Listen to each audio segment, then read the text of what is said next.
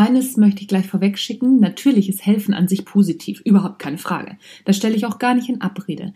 Allerdings können wir ganz oft Hilfe, also echte Hilfe, nicht von übergriffigem Einmischen unterscheiden. Und in den meisten Fällen mischen wir uns einfach nur ein.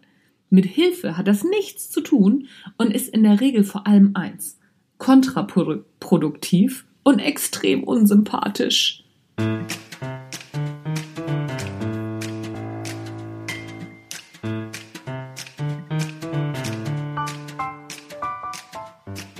Hallo und herzlich willkommen beim Natural Leadership Podcast.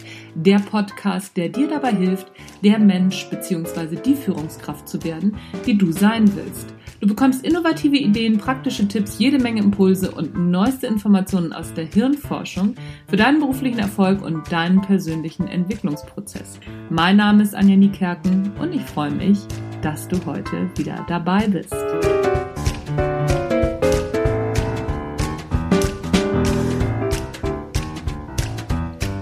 Warum helfen oft nicht hilft.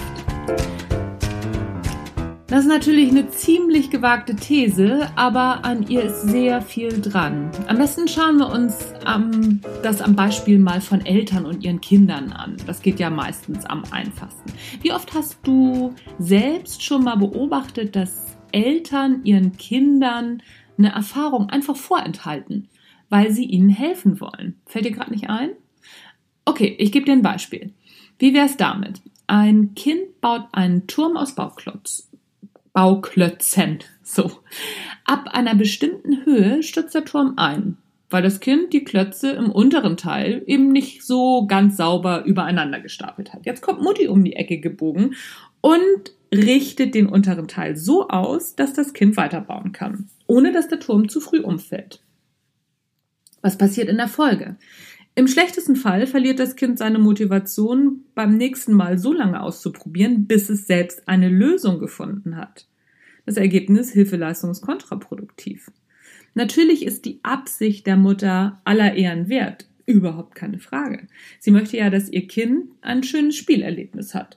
Und sie möchte dem Nachwuchs natürlich auch Frustration ersparen. Habe ich übrigens auch schon häufig gemacht, war aber keine gute Idee. Das Problem wir lernen durch Frustration. Das ist nämlich ein unglaublich mächtiger Treiber, den wir haben. Und was in diesem Beispiel noch erschwerend hinzukommt, das Erfolgserlebnis, ein zweiter mächtiger Treiber, der fällt auch komplett weg. Die, die, Erfahrung, durch Versuch und Scheitern zum Erfolg zu gelangen, bleibt nämlich vollständig aus. Auch wenn das Kind aus dem Ergebnis lernen könnte, so hat es nicht die Möglichkeit, die Erfahrung selbst zu erleben. Und was wir nicht selbst erleben, speichert unser Gehirn nur mehr oder weniger halbherzig ab. Wenn die Mutter es nun besonders gut meint und dem Kind immer wieder bei den verschiedensten großen und kleinen Herausforderungen hilft, zum Beispiel sein Essen klein schneidet, weil sie sieht, dass es dabei Schwierigkeiten hat, oder es immer wieder bei den Hausaufgaben korrigiert, dann sendet sie ein zusätzliches, extrem fatales Signal, nämlich du bist nicht okay. Das Kind bekommt auf nonverbaler Ebene immer wieder die Botschaft, das kannst du nicht, vermittelt. Diese wird dann sehr schnell mit einem Du bist nicht gut genug gleichgesetzt. Es ist ungemein wichtig, nicht nur Kinder, sondern auch Erwachsene immer wieder eigene Erfahrungen machen zu lassen. Bitte nicht mit Gleichgültigkeit verwechseln. Nicht Einmischung, also das eigene Helfersyndrom unter Kontrolle zu haben, und Gleichgültigkeit sind zwei verschiedene Paar Schuhe. Mir gefällt in diesem Fall die Idee der Hilfe zur Selbsthilfe extrem gut. Und in viel mehr Fällen, als wir gemeinhin denken, ist eine Nicht-Einmischung die beste Hilfestellung, die wir geben können. Viele Fach- und Führungskräfte nehmen ihren Mitarbeitern und Kollegen viel zu viele Aufgaben ab. Ein Argument, welches ich immer wieder höre, dann habe ich es ja schneller selbst gemacht. Ja, das stimmt natürlich. Allerdings wird es dann auch immer so bleiben, dass man die Aufgabe selbst machen muss. Und nicht nur das. Es kommt noch schlimmer. Wir senden damit das Signal, dass der andere zu doof dazu ist, dass wir es ihm nicht zutrauen.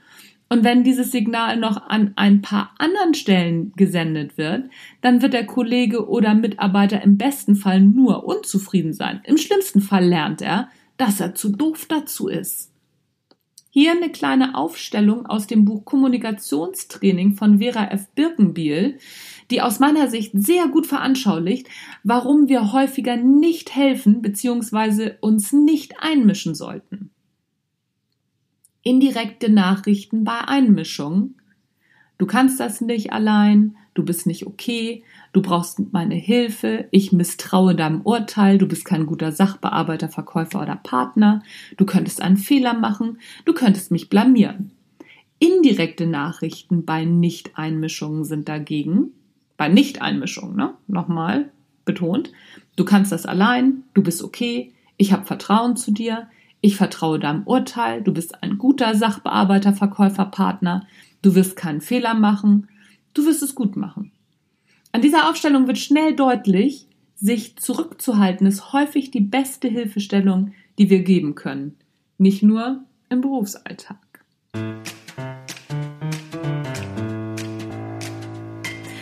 Das war's für heute mit dem Natural Leadership Podcast. Den kannst du natürlich auch wieder als Blogartikel nachlesen. Ich verlinke dir auch das Buch von Vera F. Birkenbiel Kommunikationstraining in den Shownotes. Und ich überlege gerade, war es das für heute? Ja, ich würde mal sagen, das war's für heute. Mein Name ist Anja Niekerken, du hast den Natural Leadership Podcast gehört. Tschüss, bis zum nächsten Mal.